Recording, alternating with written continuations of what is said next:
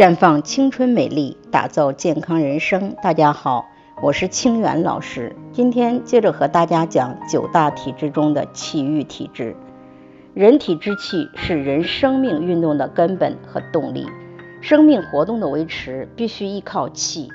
人体的气，除与先天的禀赋、后天的环境以及饮食营养相关以外，还与我们的肾、脾、胃、肺的生理功能密切相关，所以人体的各种生理活动，实质上都是气在人体内的具体的运行的表现。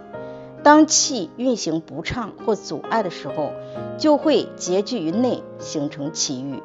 中医认为，气郁多由忧郁烦闷、心情不舒畅所致。长期气郁会导致气血循环不畅，严重影响健康。气郁体质养生方法：气郁在先，瘀滞为本。所以疏通气机是气郁体质者的养生原则。由于忧思、郁怒、精神苦闷是导致气血瘀结的原因所在，所以气郁体质者的养生重在心理和精神的调养。平时可以多参加一些文艺活动。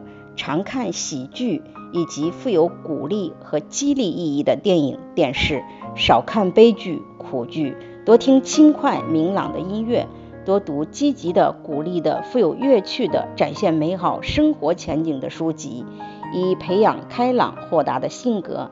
在名利上不计较得失，不患得患失，知足常乐；环境上肝气郁结的，宜居室保持安静。光线宜暗，避免强烈的阳光刺激。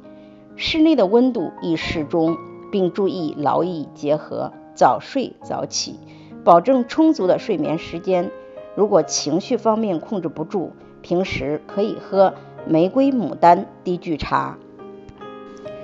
在这里，我也给大家提个醒：您关注我们的微信公众号“普康好女人”，普黄浦江的普。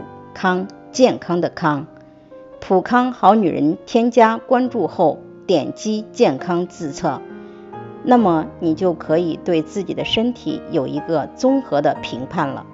健康老师会针对您的情况做一个系统的分析，然后给您指导建议。这个机会还是蛮好的，希望大家能够珍惜。今天的分享就到这里，我们明天再见。